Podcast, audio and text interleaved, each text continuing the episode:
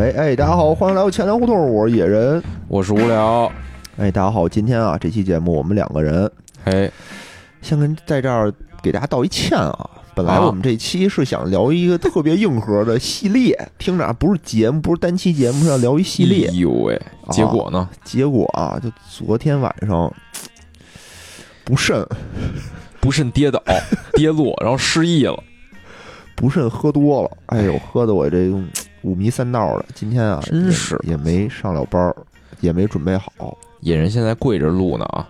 嗯，就特别遗憾，因为我最近一直想录这个关于芯片这方面的事儿，你节目里预告过吗？我忘了。那就别提这个。不行，我觉得给自己动力，就是给自己点压力，可能反而能好起来牛。逼！好的，嗯，就是我们打算做一系列的关于芯片、中国芯片、国际芯片啊这方面的节目，大家聊聊。反正野人昨天没喝多的时候，也也也是那个说做牙花子做牙花子，说越准备越枯枯燥是吧？越烦躁。越烦躁，哎呀啊，真是不太想那什么。就硬核知识啊，总是能给自己特别焦虑，准备起来就特别焦虑。然后就是准备的过程，还是自己贫瘠的知识啊，制约了你。准备的过程当中啊，就老想点点子，说咱要不然聊点别的，然后不惜晚上灌醉自己。买醉，深夜买醉。今天聊点什么呢？今儿我们这题目啊，我觉得挺有意思的，哎，哎，叫金融小八卦。不是金融八卦男吗？你知道有一金融八卦女吗？哦，特一公众号是吧？对对对对哦，知道知道。哦，叫八姐是吧？对对对对，哦，咱叫什么呀？咱金融八卦男啊，咱就偶尔八卦一下也行，嗯，那就叫金融八卦男。哎，哎，你看我们这个题目起的就非常的随意，蹭粉儿，蹭粉儿，蹭那个八卦女的粉儿，让我想起了群里的一位听友啊，叫哦我求蹭蹭，真恶心被。我们强制要求改名儿。这位蹭蹭同学啊，嗯，叫现在改叫什么了？不知道，叫搅和搅和。不蹭，我不蹭。嗯，那咱们赶紧切入正题吧，哎好吧？嗯，今天我们就主要聊一聊关于近期的啊一些热点，金融的热点问题，哎，其中不乏一些八卦。主要都是八卦。其实你看那个 金融类，但是啊，我们就是主主要针对金融类的八卦，其实也是跟大家就是。嗯，讲讲这八卦背后的一些事情啊，然后原理啊有，的事情。哎 行，哎，那那无聊你先说吧。我先说啊，就是跟之前那个也是，应该是就是这周，这周末呃上周末上周末就是北京出了一个新的一个叫什么京汇宝的一个保险产品，然后我看好多听友啊都在问说这个有没有坑啊，能不能买？好像是贵行出的一样，金汇宝吧？别闹别闹，现在好像就是那个各地都在出这种什么。就是叉儿汇宝之类的，就是比如深圳哦就是深汇宝，什么反正各个城市都在出这种，就是以地方政府指导性的这种就是全民的保险产品。啊深惠保，他好我也好。操，你这野人一过三十五啊，你看看的东西就不一样，开始保肾了，想通过力图通过药物让自己硬起来，哇塞！这不是谐音梗吗？哎，然后呢，那个哎，我还挺想了解了解这个，对对对因为我看见这个东西了，然后大家都说要买，我也不知道是什么，我也不知道该怎么买。正好对，或者就是买了之后，就是你实际带来了什么？对对对什么给你带来什么价值？什么保障嘛，对吧？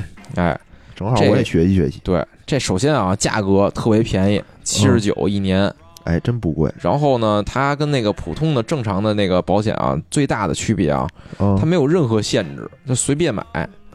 一般的那个保险啊，就是尤其健康险啊，比如那个老年人，你很少能买了呃，对。或者就是保费特别贵，对。然后或者就是那个，比如年龄啊、健康状态，还有哦。这个就业啊、职业，就是有些高危人群你是不不能上这种保险啊哦，是是是，然后或者就是还就是你健康状态，比如你有些叫人就专业术语叫既往症，嗯就是说你之前比如得了一些这种，甚至于有的保险啊，就是你之前得过什么那个脂肪肝儿，好像都不给你投保，不让你投保，哦，然后还给测你的那个就是健健身圈常看的那个指标啊，BMI，哦，说那个就是 BMI 过高啊，也不给你投保，就是肥胖嘛。胖也不行，对对对对，对，歧视胖。子，反正门门槛特高。哦。但这次这个啊，就是你只要就是在北京有这个医保的，你就可以呃哦。投保。对。还行，对，然后这个其实我我感觉啊，就是各地的政策几乎都是差不多都这样。所以就是就这些低没有门槛这件事儿啊，应该你就是如果听友在其他城市的啊，应该也是能享受这政策的。那他啊保什么呀？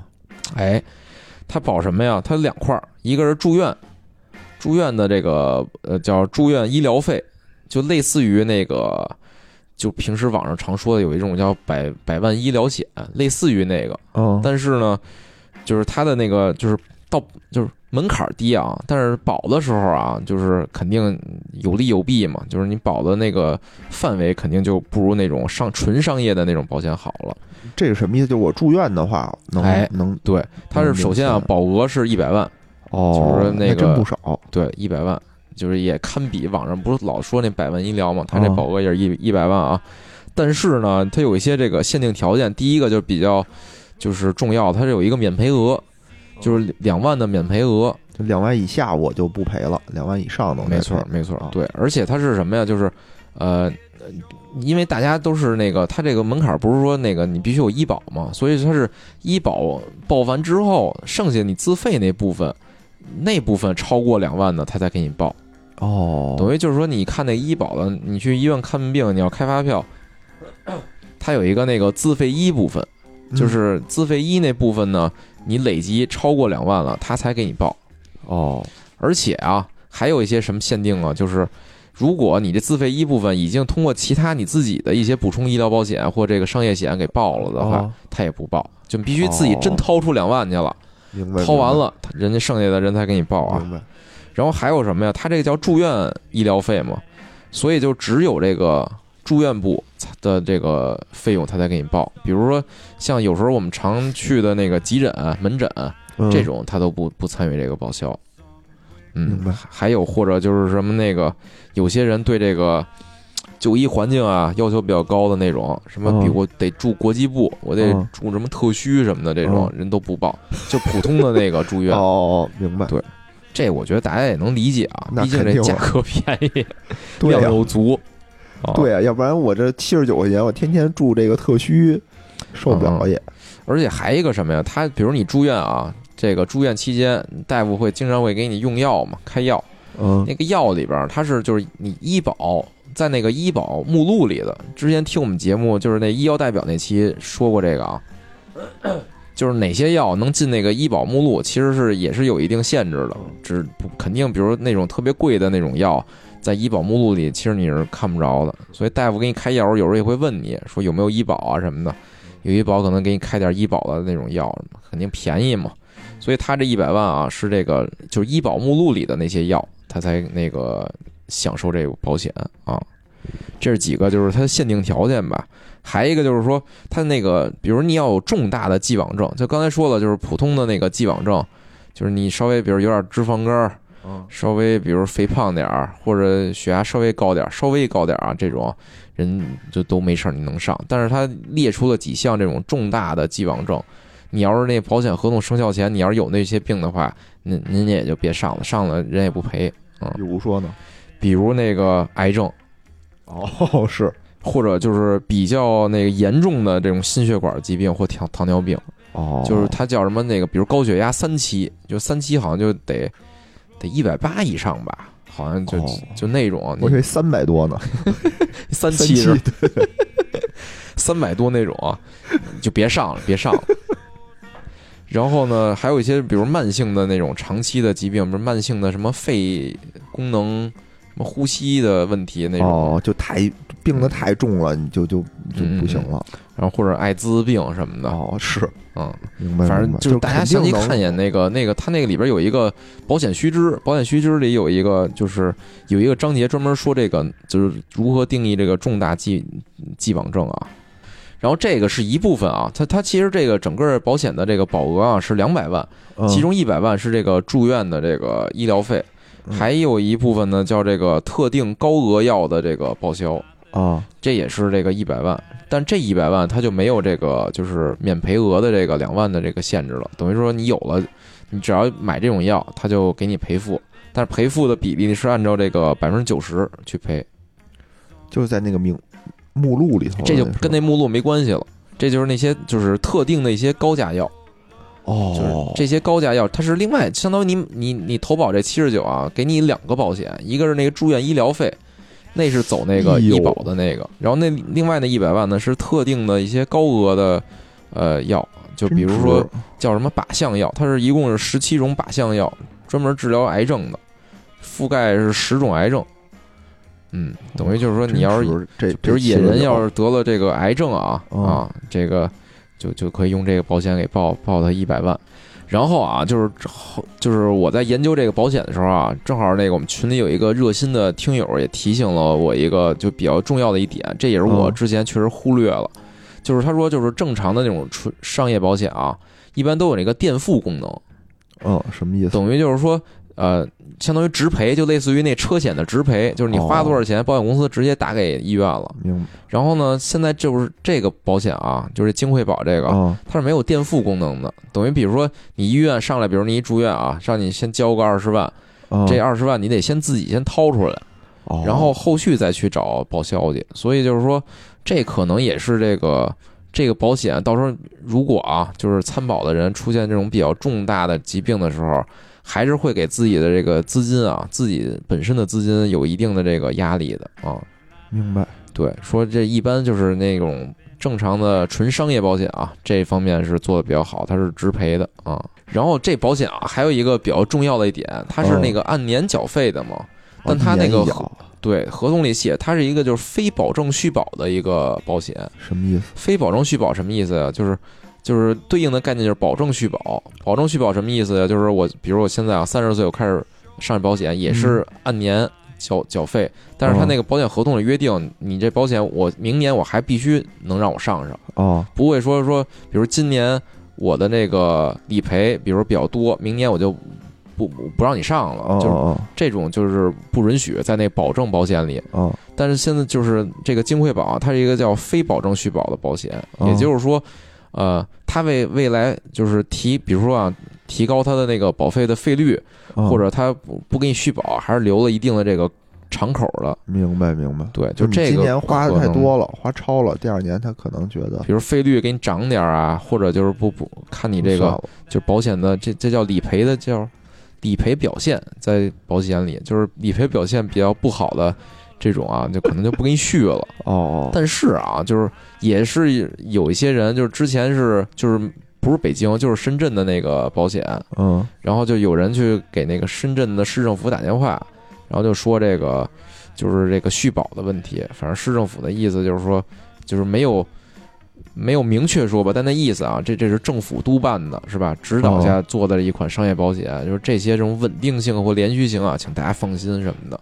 哦，所以我觉得就是这个怎么说呢，很有可能就是因未来啊，比如你真是这个敞口太大背不住了，可能费率啊，没准会稍微给你涨点儿，但肯定不会特别离谱的涨啊。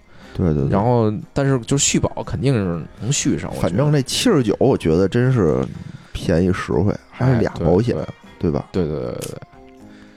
但是就是住院的那个啊，我感觉啊，概率可能更高一点儿。然后那个特就是他说那个癌症靶向药那个啊反正这都是贵的东西，啊，对对对都是贵的东西。对行吧，反正这个保险就是综合啊一下给大家的建议啊，就是说，呃，比如老人、小孩这种啊，能上就尽量上。哦但如果你已经，比如是一个就是青壮年啊，而且哦你已经买过一些就是补充医疗保险的，你其实可以酌情上吧，就是看贵，我觉得就上吧，没多少钱，，八十块钱，对不对？能干点连顿饭都吃不了，嗯，嗯好吧。管一年，这这多实惠。就怎么说呢？就是如果啊，你经经济还是还是看经济实力吧。比如你经济实力比较好的，就是你像野人这种啊，就是七十九也不在乎，那可能你要上一那种普通的那种百万医疗，其实一年也没多少钱，两百多，可能像你现在这年龄两百多，其实比那没贵太多吧。但是那就医体验就可能会极极好，比如说它会有一些优先通道啊，能让你优先就诊，然后你能直接比如住什么国际部特需，就是一些就是这这种增值服务吧，就可能多一些。所以就是这个还是看自己吧。但比如你说你现在经济就比较拮据，然后上一这个给你一个最基础的保证，这肯定肯定是值的啊啊，行行，行吧？那这这跟哪儿买呀？哎，这个是在那个，就是它有一个公众号，就是你直接那个搜那个金汇宝，它叫北京金汇宝，进去就可以里边有一个什么参参保吧，嗯你就按照他那流程走就行了。行行行，OK，然后，比如家里有父母，我觉得这个老人啊上这个真是特别好，特别所以就是家里有父母的啊，可以帮父母把这个给给给尽快给办了。嗯，哎，对，另外啊，就是嗯它这个保险里边说什么呀？它是有两种，一个是个人投保，一个是团险，就可以企业投保。哦，所以，比如说你要是那个单位给报大门大户的那种大企业啊哦，你先观望一阵儿。它这参保时间是从这个十月十五号到十一月三十号。哦等于其实还给你预留大概得有一一个多月的时间呢嘛。其实可能现在很多这种大企业啊，可能也在研究这个政策，是不是需要比如给全员参保什么的。所以就是吗？你要是大门大户的那种企业啊，你就大门大户，你就稍微观望观望啊。要是比如个体户或小公司啊，肯定不会给你上的，你就赶紧上了吧。我问一句，贵贵单位给上吗？正在调研中，我不知道，我哪知道啊？哦，嗨，等着呗。然后他这个就是保障时间啊，就是上完之后，他是截止参保是到十一月三十号嘛，然后保障时间嗯就直接从这个十二月一号，就二零二零年的十二月一号就开始了。嗯，对，等于就是说，它这还一个特色就是什么呀？没有等待期。假如你最后一天参保啊，就是十一月三十号参保，十二月一号就直接就有保障了。嗯，不像那种正正常的商业保险，一般都让你有一等待期，他怕你那个就是嗯瞒报自己的一些症状，啊，所以对还不错啊。行行行，然后，嗯如果大家啊对这保险还有一些其他的这个问题啊，欢迎加我们的那个微信群啊，我们在群里进行这个收费答疑活动啊。开玩笑，免费免费。怎么着？让我把那个七十九挣出来吧。哎，群里头好像有一个，还有一个这个卖卖保险的一个同学啊，挺热心的，对对对，对就就是我说那热心听友，应该就是这这个这哥们儿。啊。风筝，好像是吧？对对对对对，嗯，我们俩这个周末啊，这这问题探讨了挺长时间的，是吧？啊？嗯，表扬一下啊，表扬一下多跟我们进行这种学术上的这种探讨，我觉得特别好。对对对，行吧，嗯嗯，我们这个保险保险篇章啊，哎。新保险篇章就就这样吧。哎，然后呢，我们就说点这个刺激的。刺激的，哎，真正的八卦时间到了。哎刚才那哪叫八卦呀？那不叫八卦，我觉得不是，就是热点事件吧。热点事件。对嗯我，猜你现在说的也不是八卦，也是一热点事件，对吧？哎，哎，就是这个前两天啊，工行啊有一个销售的理财产品哎爆雷了。哎哎，反正这事儿当时我一看呢，我一看题目，我说什么产品啊？一仔细一看，收益四点一，哎，哎，风险等级 R 三，稳健型，嗯嗯，嗯对吧？然后门槛还挺高，一百万对起售，它不它不是那个咱们传统意义上老说的理财啊，它是一哎个那个信托银行代销的鹏华的资管计划，哎资管是吗？资管计划，哦对，嗯。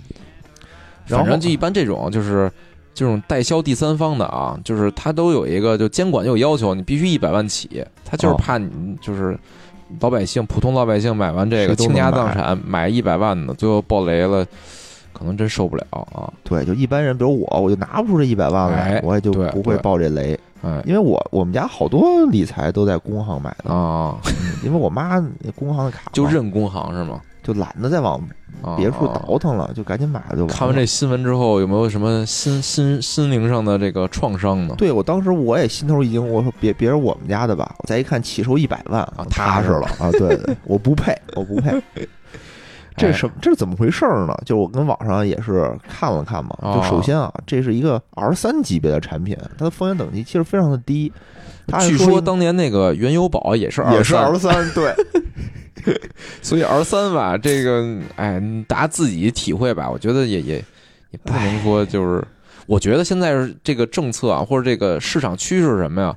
你只要不是存款，不受那存款保险的，你就不能说它没风险，对吧？嗯，现在就等于是爆雷了嘛，就还不上了。啊还不上了，然后工行就出了一个政策，就出了一公告，说怎么赔啊？那那就虽然现在打破了钢兑啊，嗯嗯，本来可以就完全不赔的，那哦工行这会儿还挺仗义，哎就，出来了，说说我呢，这么着吧，我百分之五十的钱先给你们，哎剩下的百分之五十呢，我给你置换成哦，剩下的百分之四十八，我给你置换成这个工行的理财产品，就是我们自己的一个理财产品，啊你拿着，明年到期，把这百分之四十八的钱给你，哦。还有百分之二呢，当做这个理财产品的一个收益，哦。哎，给你。就等于这样，哦。相当于是说我延期了挺长时间，然后我才能把我的本金拿回来吧，哦，就没赔，相当于，但是呢也没赚。哎，我我我看到的这个就是他的这个方案啊，是说有两两版方案，啊，一个方案是说是呃只赔百分之六十只，赔只赔百分之六十，这肯定不行啊然后说但是现在就给立即给你钱。啊另外一个呢是说今年赔百分之五十，对明年赔百分之五十。啊！对对对是这样。但那百分之五十就就就是给你置换成了一个他自己的理财产品啊，啊，等于明年到期，相当于是这意思。唉，然后就特别奇怪，其实我看到这儿也挺奇怪的，就是说，首先啊，我这是银行代销的一个三方的产品，对吧？对对对，我为什么银行我要赔这个钱？银行为什么这么积极的要赔这个对钱？对对对，而且呢，就这个这种非常稳健的、非常大客户的这这种钱啊，嗯收益也没有那么高四点一，我觉得嗯还行吧。就他怎么赔的？哎其实大家，因为他们一直没把这个底层到底是资产是什么，到底哪儿赔了嗯没说。嗯嗯，但是大家呢，网上的群众啊坊间传闻，啊，就大家都非常好奇，就觉得这事儿里头啊必有蹊跷，对吧哎？因为这个工行的做法不太正常。按说这么，积极是吧？对啊，按说的话，这事儿跟我没关系嘛，对吧？你赔你也是那个那个资管公司赔啊，也不是我赔啊，这事儿跟我有什么关系？嗯嗯，但是呢，工行积极的进行理赔，斡旋，对对对。客户沟通啊，后来我们从网上查了查，就啊。发现他好像是说这笔钱有可能极大的可能性是嗯投了这个海航的债券，对对对，嗯，然后说投了海航债券就投海航债券吧，也也无所谓啊，对不对？也跟你工行没关系啊。嗯嗯嗯，但是有消息人士啊，消息人士说，内部消息人士说，说其实啊，这个资管公司啊就是一通道，对，相当于是这个工行自己其实它在运作，它等于哎对对走了一个类似于 SPV 的那么一个通道？等于就是说我把我自己的表内转到表外了嘛，通过这种哦方式，对对，嗯嗯，然后卖出去了，结果赔了。哎，后面呢还有一个更大的一个八卦，就是说哎为什么？因为海航啊，海航这个企业就是其实挺早就已经开始走下坡路了。你对看他董事长，三年前吧，他董事长意外从墙上掉下来摔死开始啊，好像就就有点开始走下坡路而且不是。关键是。就是海航是今年吧，就之前全是利空，对吧？嗯嗯就是各种说这个不行了什么的。对但今年其实已经出了一个重组方案了，所以等于就是说还是稳住了的意思，我感觉。啊，重组方案就拆了嘛，相当于就把它业务全都拆给各个其他的公司了，就把那个相当于。呃不呃是把它的那个航空的那个那部分的业务全拆出去了，对。然后剩下那个其他的业务好像是是成立的，还是成立一个公司，股东有一些就不是国资背景的股东接过来了，剩下那些资产。啊哦就大飞机，就所有飞机全卖了，哦，卖给其他航空公司了。嗯。对，因为好像就是它资金链断裂了嘛，相当于海航就当年还就是扩张的，确实啊，有有点有点有点狠，有点狠嗯，真有点狠。之前我我我的一个朋友啊，嗯。还是在那个海航旗下的一个 P to P 公司工作过，然后就我感觉可能得两年了吧，就两年哦。前已经就就是有风声了，就是就不行了。哎呀，其实海航，我个人感觉它服务什么的还是挺好的。之前坐飞机，它飞机挺新的，都是大飞机，嗯嗯而且空姐儿也长得漂亮，嗯嗯嗯，不像国航的大妈什么的那种。你发现吗？就是能爆这种大雷的啊，哦就是对客户都特好，比如瑞幸，是吧？特好。包商然后那个还那个就是坐电动车那个叫什么来着？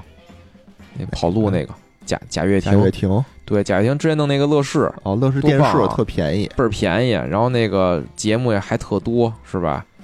你说这不能对客户太好。就是对客户好，其实反过来这伤的是谁呢？伤的不就是股东利益吗？其实这哦这是有有有有说法的，这这不太好这样。嗯哎，反正啊，反正就是说，你你看啊，其实前几年就是光，呃，坊间的传闻说海航不行了，对吧？嗯嗯，那工行作为啊，作为这个海航的一个这个密切的合作伙伴，哎，工行有八千亿的授信额度给了海航，那用了多少啊？我我不知道用了多少，反正两个人我觉得要八千万，不是八千亿啊，授信要都用了，这工行可能也得喝一壶，就是工行也受不了。反正有这么一授信额度挺挺牛逼的。嗯嗯那你就说，就以小人之心啊，度君子之腹。嗯嗯，你就想说，为什么就是这个企业已经不太行了，然后工行还得用尽手段哦去给他卖这个债券，哦，对吧？就坊间有人分析啊，就是说工行就怕他还不上钱，就是我也我发一债帮你续续血，也不要不说别的吧，不是说说我把这个债发出去还我贷款，也不是这样，就是说嗯。特怕他倒了哦。啊，就是说你我赶紧帮你弄点钱，你赶紧再坚持坚持，然后赶紧把我这钱给还上。嗨，反正我觉得啊，我感觉就是以工行这种体量啊，哎，还还不至于，不至于到到这程度。而且它这个整个的这个资管计划，整个这计划才四十亿，哦，所以真是杯水车薪，跟海航的窟窿比起来，对对对对嗯，就是能能插管了吗，相当于是 就躺在那个 ICU 里头，嗯。鼻子插管，能吸一口是一口了。我不过确实是那个，就是呃，都说这个就是这个资管计划最终是实际操盘的，其实还是工行自己嘛。对对对，但是你你想，他投资的时候，就是资管计划也是有一些这种持也是持牌机构嘛，你肯定不能这么集中度，就是四十亿全投给海航了，可能也不行。还是自己，我觉得自己操作可能也是出一些问题。出问题嗯，出问题，但是你看啊，四十亿可可能啊，就工行就比较的叫什么，比较积极的斡旋了。你看上次那个原油宝那个，啊就那个，我觉得就是窟窿有点大，所以不管了，就耍流氓了。对对对对，就想耍流氓了。嗯嗯，哎，最近暴雷的真挺多的。刚才你不是说海航有一 P to P 吗？嗯我在网上查的时候发现，去年之前招行有一 P to P 啊，是是是，啊，然后也爆雷了。爆雷的时候，招行说说这跟我没关系，我们已经那个解除合作了很长时间了。然后后来那个客户赔钱的客户说说啊这都是招行的客户经理让我下的，说哎都是我们的资产没问题，保本儿什么的。这也有一小八卦，啊。就是也是坊间传闻啊。啊。这个就是说，招行的那个 P to P 的那个公司嗯。是，他是反正有些关联交易啊，是招行的一个部门总的一个关系，然后做的这个公司，反正这肯定关系特别近。然后说是就是给全行下指标，然后去让客户下载去。我操，这这太狠了，这个，啊而且从它的官网上是能下到这个 P to P 的软件的，哎，反正 P to P 真是倒倒太倒就是爆雷的啊，太多了。太多了，真是太多了。我觉得能能爆的就都爆了，对吧？都报的差不多了，现在几乎没了吧没了吧？应该是没了我感觉就这个行业啊，就就就感觉就消失了。跟直销银行一样。哎，这俩啊我觉得就是属于同时期起来的，哦，对？吧？然后同时期，我觉得这真的啊，就是也是一个金融市场的一个走势。就是那几年，我印象里就是 P to P 最火的应该是一三一四年吧，啊不是起步是一五，对对对。一四一五年。那时候那互联网或者金融啊，这个趋势叫什么？，FinTech 嘛，互联网加金融啊，对，互联网金融，我的那时候就是真是什么都能做，就是监管那边也是属于鼓励创新，然后好像就是从那个国外好像有好多。一五年之后吧，就股灾之后，好像一下就各种金融口都开始收紧，什么去杠杆什么的，去着去着这个，哎，就就就都没了这 P to P。是。前两天我看新闻，就是那个拍拍贷，啊，就是中国第一家 P to P 啊，也是宣布清盘了，就是不哦。不做了，还挺唏嘘的。就他当年是最第一家嘛，还那个什么人，人贷还老给我打电话。呢，说我们这儿现在也不做 P to P 了，我们这儿做助贷，现在都是。对我们这儿还卖好多那个理财产品，哦。你可以到我们这儿来买什么的，说白了，你想 P to P 这玩意儿啊，他抢的谁生意啊？抢银行的呀。哎，又是国家亲亲儿子的生意了。嗯，而且说实话，就是没有门槛儿，P to P 当时最大的问题是你随便谁来嗯你都能做，对对吧？这太可怕了。之前我们也说过，就本来是一个一群非常专业、非常专业的人来干这事儿，有成体系的这种来干这些事儿。对突然间来一帮草台班子，就开始跟你玩金融，对，嗯，搭一互联网就给你来金融，我操，这 他妈太危险，这不就是骗子吗？现在想想，真的真是。而且我觉得就是。你看，就是银行业是什么呀？就是亲儿子有亲儿子的坏处啊，但也有好处。人家就真是负责任，对吧？对对对，人肩负的是国家的金融稳定的这任务。这帮这草台班子啊，真是真是不行，就想股就上市了，一上市赶紧出清，再开一 P to P。不是好多当时那个，我记得就是有那个 P to P 的案件的时候，就是什么一个创始人创了他妈开了四五个 P to P 网站。你说你要真想好好干，你开那么多干嘛呀？对，就是想骗钱的那种啊啊！哎，行吧，我们这个这个这个工行这个事儿也是告一段落啊，说完了。嗯，再说点更刺激的。这个感觉 跟投资 没关系了。哎，我们说点这个更刺激的啊，这回是真八卦，真八卦，特别特别八卦。的。就是说啊，最近在一个这个虎扑的这个 app 上啊，哦，就是出了一个非常出圈的事儿。哎。哎，有一人控诉说自己的女友啊。啊被这个一个银行的算是负责人吧啊，资金部吧。对，是被这个兴业银行南京分行的叫资管部的一个领导，哎哎，给绿了，给绿了，给绿了。然后哥们儿呢，就是虎扑是什么文化？之前我们也讲过，啊，哎，就虎扑这那期啊，绿帽文化。如果大家不了解虎扑的啊，翻翻我们之前啊有一期节目专门讲这个虎扑直男聚集地。哎，这是大哲啊给大家讲述了这个虎扑文化最有名的一个文化，就是这个绿帽。绿帽，我靠，我真是看着。看着我不能太不太能理解，就哥们儿不是说我我以为你说看着感同身受呢，这没有没有没有机会，没有机会。然后就是哥们儿不是说我发了一帖子，他是逮谁的那个底下给谁留言，说你这个没什么，就我我当年怎么怎么着。啊，被被谁谁谁就绿了，我靠！就说你操你啊，这个被绿没劲，你看我这绿的，他写的特别的详细，关键说我们什么时候认识的，我们怎么着，我们感情特别好，他经常出差，我们每天都有性生活，还写着每天都有性生活，然后每次那个我都送他，然后都亲亲抱抱什么的，然后写的特别甜蜜。然后有一次，他说我给人家那个，我不是给人家，就我给我这个女友啊，刚做完那个精油的推背，然后呢就特别暧昧啊，然后做完这个推背特别刺激，然后他去洗澡了，我闲来无事看他的手机，哎，我看到了这么一个消息，两个人啊互相叫什么宝贝儿什么的，对，比较亲密，比较亲密，然后说能承销了这么一点五亿的这个债券，叫做长投债。啊啊！好，说我帮你把这给卖了，等于就是这女的是那个券商的，是吧？她是负责承销，就是券商是做这个承销债券的业务，对吧？她是这个承销部的这个销售，她是一销售人员。等于就是说城投，城投，城投债，这给大家也讲讲，科普一下啊啊！你看我们这八卦里头都有知识，是不是？软中硬，硬中软。哎，城投债它是干什么的？它和这个地方债是不一样的。地方债是真的是人民政府发的债。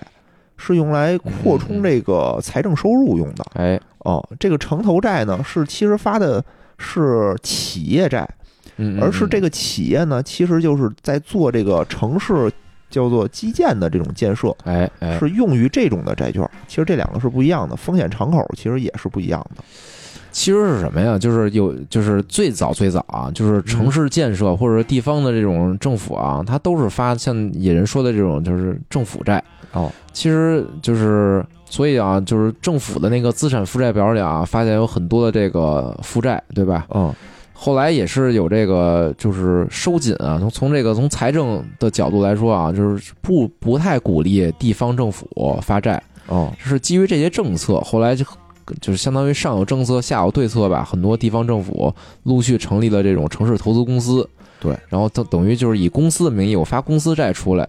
其实背后啊，就是它为什么就是城投债在这市场上就是还不错呢？就是因为就是背后其实还是这个地方政府的一个背书，但是最近也是在在压缩这个就是这个规模，嗯嗯，所以就是现在这市场上对这个城投债啊也是怎么说，并不是，尤其是那种三四线，就发展比较慢的那些城市啊，它的那个城城投债啊，其实市场现在是就是不太紧俏的啊。嗯，这次呢，他卖的就是一个叫做海安市的一个城投债嘿，你听听啊，，听没听说过吗？这个城市，对吧？海安市啊真是没听过，对，可能是一个内蒙的市，靠海嘛，不是，它是南方的一个城市，江苏还是浙江，我我不记得了啊。然后就反正啊，就是说城投债的这个风险敞口还是要高于这个地方债的，嗯嗯嗯啊，所以它不好卖，就它卖不出去，没人买。哎然后就是这这个前女友啊，嗯嗯，只能现身，然后来换取这个销售。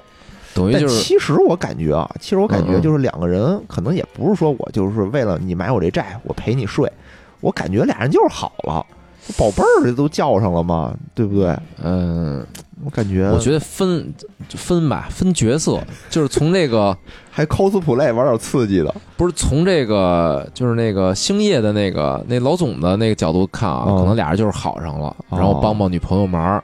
但是我觉得从这女女女的这方这个角度啊，她可能确实啊，因为她自己本来也有男朋友嘛，然后她在那个销售部门，然后好像是她主动请缨，说我来做这个承销这个这个城投债，所以其实她还是有，我觉得啊，应该还是目的性比较强的啊反正听过我们那个私募那期的啊，啊啊！就知道就是。经常会有一些这种这种事儿，叫吃老头儿嘛。而且确实就是像这种券商啊，承销就你看吧，就是这种券商的这种明星的销售团队啊，颜值都都是还是哎在线的。说实话啊，长得真不错，就看一照片啊确实长得挺好的。啊，这券商其实就说35就就就干这个嘛，就跟野人一边大，比野人啊，真是比我感觉年轻十岁那种感觉，就二说是二十五岁，我觉得也有人信。而且我觉得啊，就像肯定颜值高，但是能进券商啊，应该自己也算是高知吧。我觉得要要是纯是靠脸，可能也没戏。嗯但是我看网上有人写的啊，啊啊，就不知道真的假的，哦就一个帖子也是说说之前看他干过前台，说不知道怎么着就报就跑到投行部去了，哦，就感觉好像也没什么门槛儿。我觉得可能主要还是颜值，可是你说他颜值，这不肯定算好看的吧？都是八都是八卦，但但是也都是八卦。反正我看过那照片啊，就肯定算好看的。但嗯你说到那种特惊艳嘛，好像也也并没有。哎呀，反正这事儿吧，我觉得啊，就比如单说劈腿也好，绿帽也好，就这事儿感觉过了很长时间了，但是这个这男孩儿啊，哎明显就是没过这坎儿，愤愤不平，真是到处到处说，终于给人说火了，可能那男孩还是痴迷于虎扑文化，是吧？哦对，虎扑太可怕了，真的。就是我说想去看看这个帖子原帖啊，我登上去以后。我就各种刷，就就下不来了，就全是它有一个板块叫步行街，就感觉里头全是这种绿帽帽帖对不是怀疑自己被绿了，就是说自己怎么被绿了，哦，然后底下就大家就开始安慰，期待自己怎么被绿了。这挺神奇的，我觉得。不是，关键这哥们儿吧，我操！我觉得他已经就是从这个实名制的程度上啊，你让他暴露出这些信息，其实就是如果有热心网友啊，肯定能发现他是谁了。已经发现了，就是因为哦说这个圈子特别小嘛，他是什么中山中山市的哪个券商都说出来了，啊然后上网一查，然后有那个从业资格的那个网站嘛，就你每个人你都能查叫什么，是我就说这男的呀就是爆料的这男的呀，啊。就是现在好像也还没有查到他，但我觉得是肯定是非常容易能查到他的。但是就是他他就是一味的这么爆料吧，我觉得就就是有点同归于尽那感觉似的。反正我觉得这事儿要搁我身上啊，啊。我肯定不说，我这哑巴亏我就默默就吃了就完了，啊，多丢人，咱得要这个。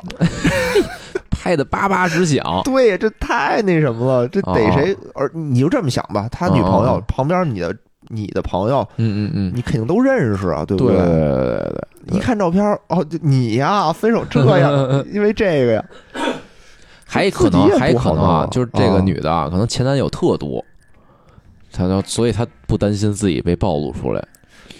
不是我的哈。比如说是我女朋友出轨了，她不是前女友吗？呃，前女哦，你是说他的前女友特多是吧？不是，我说这女的的前男友特别多，所以呢，这个这是其中之一的前男友，她来爆料，她可能不担心大家说猜到是到底是哪个前男友爆的料。哦，要不你说她是不是缺心眼儿不是啊？我的意思是什么呢？甭管他那个女孩的前男友多不多，啊，反正他当过这个男孩的女朋友，对吧？啊，对对带过，女朋友，长得又不错，他肯定得出去带着显摆显摆去。我的意思哦是，他周围的朋友、同事可能都见过，可能啊都坊间传闻说：“哎呦，长得真好。啊啊”就有的都没见过，都说：“哎呦，长得真不错。”比如说我们的柿子哥啊！柿子哥的这个媳妇儿的颜值啊，在整个有口皆碑有口皆碑。虽然没见过，但是早有耳闻。柿子哥这个朋友，我们是交定了。不是，你看那虎扑上啊，可能大部分爆料的都是匿名的，对吧？就是尽量不让大家能找着我是谁。就这种实名的，他没实，他是那个女孩实名了，我知道没实名。就是就是，如果我说就是他不是那种，就是我说那种情况，他是那女的众多前男友之一的话，哦，那就太容易推测出他自己是谁了，这不就同归于尽了吗？等于就是说哦我我其实想报复前女友，结果把自己也搭进去了，你这哥们儿不太哥们儿可能确实气坏，我觉得可能确实气坏了啊，啊！天天有性生活，我靠，怎么还去跟别人？不是网上也也也也，我觉得啊，就这种事儿，我觉得就是你得放宽心态，对吧？哦，既然分手了，对吧？你如果没分手被绿了，对吧？就是你你老婆跟别人睡了，但比如说那个被绿了，但是分手了，这你就换一种角度想，就是哎，就是我睡了别人的媳妇儿，是不是？或者我睡了开吗？我睡了别人的女朋友，但是分手了呀但是？睡的那一时候还是还是没分呢，嗯，要不怎么着是，绿了呢？对不对不？是后来不是分了吗？哟，分完之后这么大度啊，哎看淡，哎给了我一些的勇气。不是野野人吧，我觉得你还是先先吃那个他好我也好吧，啊，给发个微信，先建立起自己男人的自信来。给弟妹发个微信聊一聊。哎，反正啊，这哎，金融圈儿这种事儿还是挺多的。对，我就感觉嗯这几年经常能看见类似的这种吧，不是陪睡换奖、啊啊，陪睡卖东西什么的。不是关键，他这个有一什么跟之前不一样的啊？我觉得他他妈等于就是他是一个资管部的老总嘛，是吧？还是资金部啊？就是他其实是，反正我看那新闻的大概的意思啊，他是动用的是这个兴业银行理财这个的资金，这理财资金这这理财怎么运作的呀？就是老百姓你出去买买在那银行里买理财，对吧？百分之四、百分之五买了，聚了一波钱，这一波钱呢会指定银行里的某一个人，可能就是这老总这部门啊，就他这部门去投资去。比如我募集了这回一百个亿，对吧？我去出去投资去，我买点这，买点那，对吧？买点什么高收益，买点低收益的，买点长期，买点短期的，他配配置一下，然后投资出去了。然后呢，等于他用用的是老百姓的这个钱，其实就是对，就是花的是这个理财的钱。你说你花自己的钱，或者说你用这个，你利用，就说再难听点儿，比如说你潜规则，我利用的是那个我自己的权利，我给你在这安排个工作，或者我这让你升官快一点儿，是吧？这我觉得啊，就是也不行。是不行啊，但是拿这老百姓的钱睡别人媳妇儿去，我操，这有点呀，有点真的太。过分了。其实就是说啊什么，就是说你女这他妈朋友不就是白嫖吗？你女朋友劈腿了，对吧？哦其实这事儿无所谓，但问题是嗯这里面涉及到了这种就是贿赂、性贿赂嘛。嗯嗯嗯，就本来可能这个债，我这个银行不应该能达到我这个销售的这么一个等级，就我不应该买它，对对对吧？对对现在因为你陪我睡了，我现在买了它，然后我还卖给老百姓了。对呀，你说这个两个，这个这个暴雷是怎么弄的？那你说老百姓买了以后，那可能比如这个不行，因为市场上没人看好它，就没人哦买。是你把它爆雷了以后，那不又是又是一个群体性事件吗？你说是不是？这老总也是看了这个监管的新规定啊，说理财啊打破刚，队打破刚队，我就要打破，我就帮那个为了这个践行这个监管精神啊我我就是觉得打破刚兑。真是挺过分的，挺过分的。是啊，是啊，联想工行的那事儿啊，我觉得两个东西就异曲同工。不不不，还不太一样。我觉得工行那个啊，就是大概率就是自己操，就是水平低，就水平低自自自己傻逼，自己回去抽嘴巴去，抽嘴巴傻逼？但啊但倒没到这种就是全色交易了，瞎有点啊啊，对吧？？我买了你的产品，我摸那他妈姑娘一下了吗？是啊，所以我觉得她男朋友还挺好的，至少让大家吃个瓜，哎，对吧？让大家看看照片 小姑娘不错，也行也行。不是感觉就众众众筹干女友那感觉似的。真他妈重口味，就是哎，你那个那个部门老总是募集老百姓的理财资金，什么那个玩玩女人，然后这这男的是那个募集老百姓的流量，然后攻击那个女的，我操，还真是，反正挺过分的。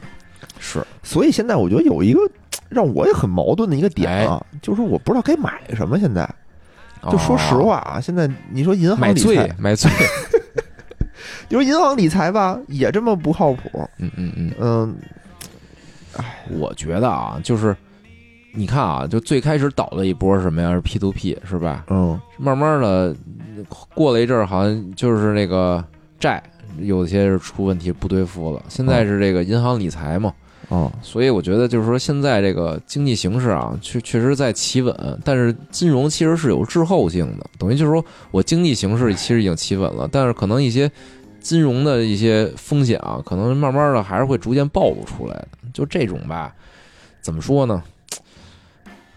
就是谨慎点儿吧。就存款肯定，之前我们也讲过啊，你要是说我钱已经足够多了，不不不想升值，只想保值了，您就踏实买存款就完了。存款其实收益，你要时间放的年头长，这收益，你想那个工行那才四点一，我操！哦，你他妈买一个五年的那个大额存单也四点也多，四点多，还真是嗯还真是这样。你说何必呢？哎但是时间长啊，大额存单时间长。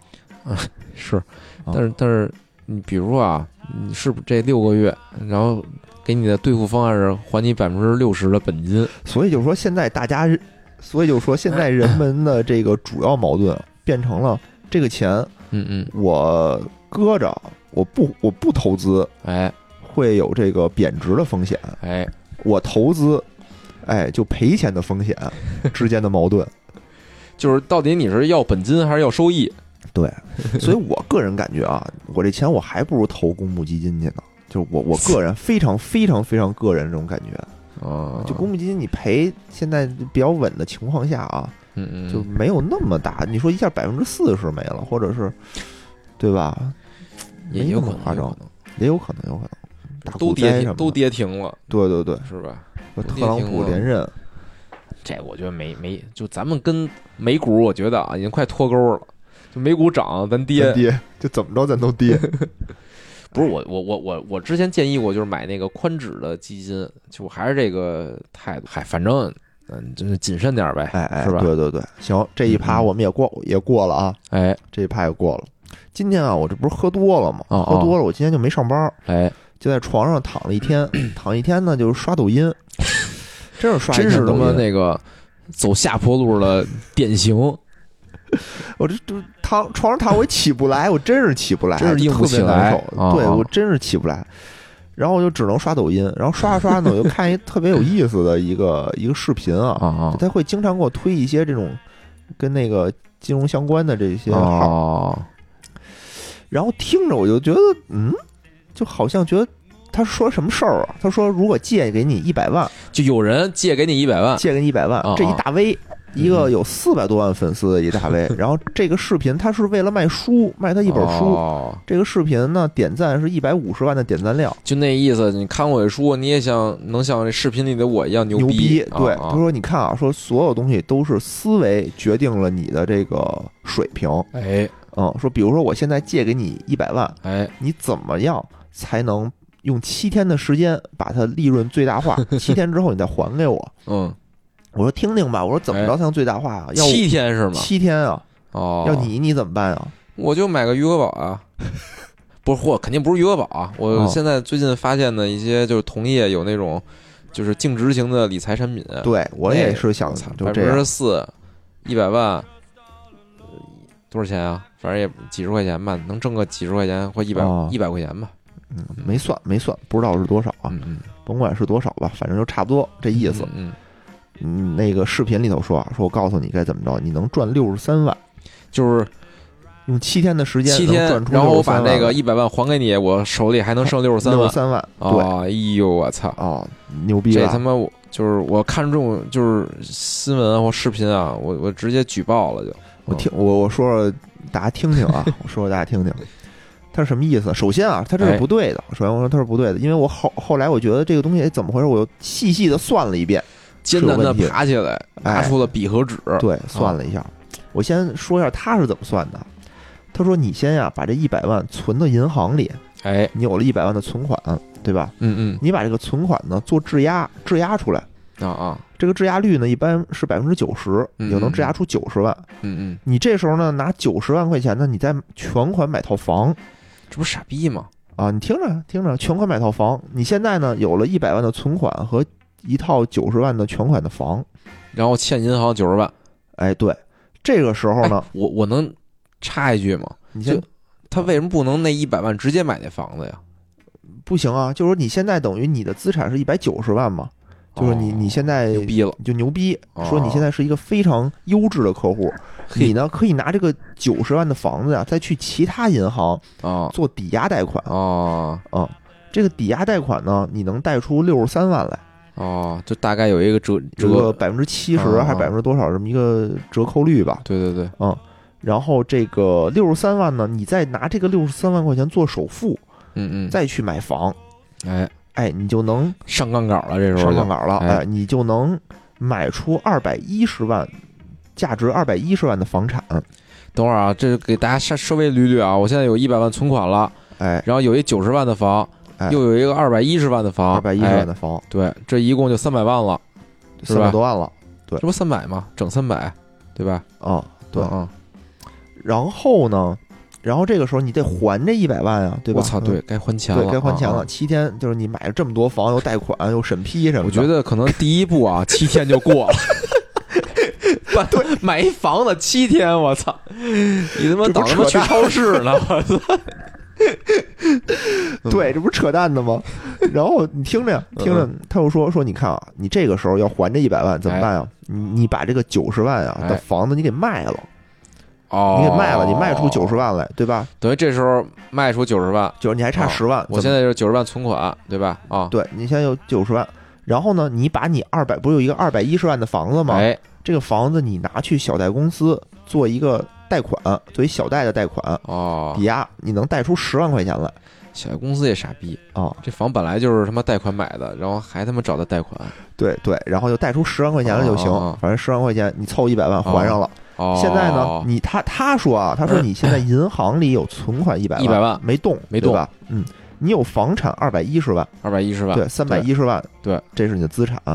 你的负债呢？你的银行的贷款有九十万，然后你的房产的房产的贷款有一百四十七万，啊，这就是那个我买那二百一十万那房，对。上杠杆儿，上杠杆啊啊。然后一百四十七万，还有小贷十万块钱，啊啊！哎啊，加起来有这么多钱，一共多少钱啊？这是？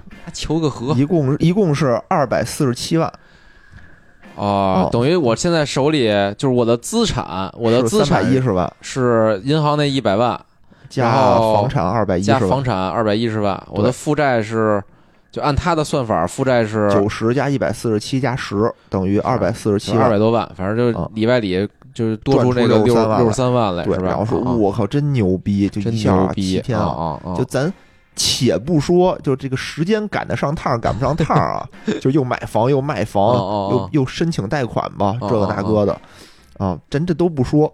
问题是，他忘了他那个房产二百一十万的房产的首付哪儿来的了？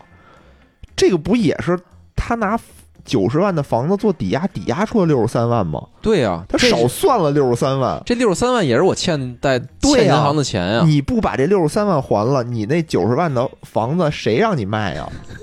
偷着卖啊，卖给卖给那些给他点赞的人。对啊，就是明显的少算了一块儿，就这么一个非常垃圾的视频啊，非常垃圾的视频，一百五十万的点赞量，然后底下的评论啊也都说说，哎呦，学习了真好，真好，哦我要买这本书，我要得好好投资自己，就这好好人学习四百万粉丝，一百五十万点赞，就这视频，啊。我操！你说这个，你说这个能不爆雷吗？真的是，就大家啊，但凡有一人说我真的去这么试试去，哎，不是我。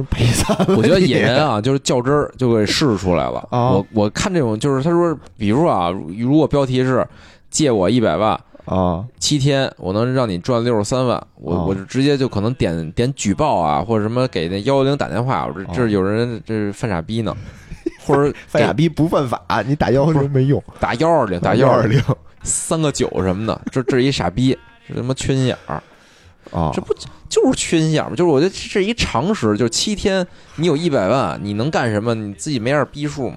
不是我，我是觉得啊，就是做这视频的人，他是为了卖书，啊，对吧？他肯定想明白了是吗？你觉得？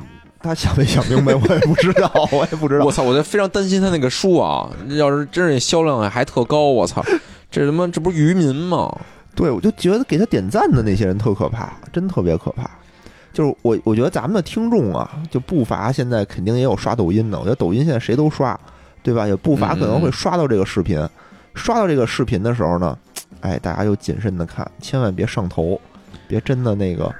就看这些视频的时候，我觉得也得有一些自己的思考、自己的判断，对吧？就你投资也好，你干什么事儿也好，都都是这样的。不反正我觉得啊，就任何就不管是这个视频也好啊嗯，公众号也好嗯，还是什么电台也好，只要是能教你快速致富的，你就都别信。还有一个能让你能成功学的，让你能成功的，你哎你这这你就别看。就我我我我觉得这事儿你这么想，他他做这些东西干嘛呀？他想挣钱，对吧？嗯，丫要是能快速致富，丫至于挣这慢钱来吗？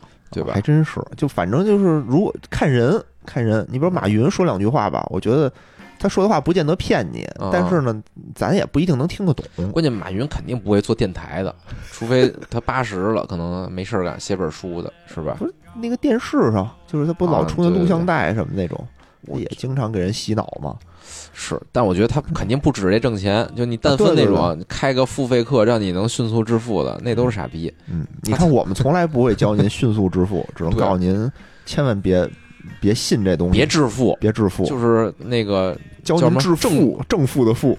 正视自己，对，也不会教您成功学，就是你看哦我们仨都已经都是 loser，叫什么？我们这是后四后黑，学就我们四个啊，也都是 loser，啊，对吧？都很失败，就是能用我们的失败我觉。得不一定是失败，就正常人嘛，咱就是正常老百姓，就别老图自己变马云去。我觉得就是用我们的平庸衬托出您的高尚就好了，这就是我们节目的一个 为社会主义现代化做的贡献，对吧？或者你想，就是用咱们有限的力量啊，去对抗那个有四百万粉丝的大 V，我操，真有种那堂吉诃德的感觉。但是不是觉得自己一下就抖起来了，特别神圣？不是我，我真是就感觉网上老有这种东西，然后还有那种卖成功学的，我操，就那个那谁叫什么来着？那个得道那个，哦，哎呦我罗罗振宇，罗振宇，哎呦我这受不了了。最开始他弄电台吧，比如给大家读书的那种，我还挺喜欢的。就他说嗯。最近读了一本什么书，然后就把书简明扼要给你讲一遍，就类似于有人有个人替你读书似的。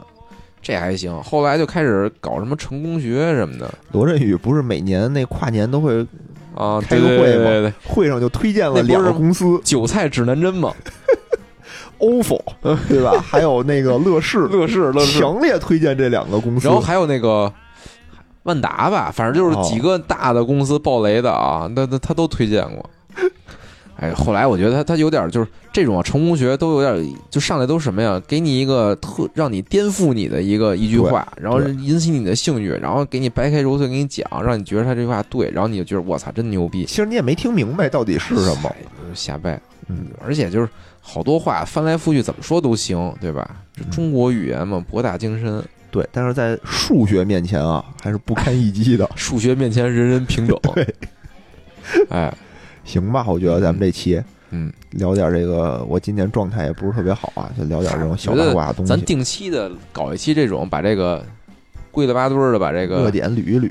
就是金融八卦捋捋，对吧？咱们也也堪比蹭蹭那个金融八卦女的粉儿，想蹭蹭这女的。我就蹭蹭。行，那咱们今天就到这儿。行，好，哎拜拜拜拜。节目最后呢，如果大家想跟主播与听友互动，欢迎加入钱粮胡同的听友群，请添加微信钱粮胡同 FM 的首字母 QLHTFM，主播在这里等着大家哟。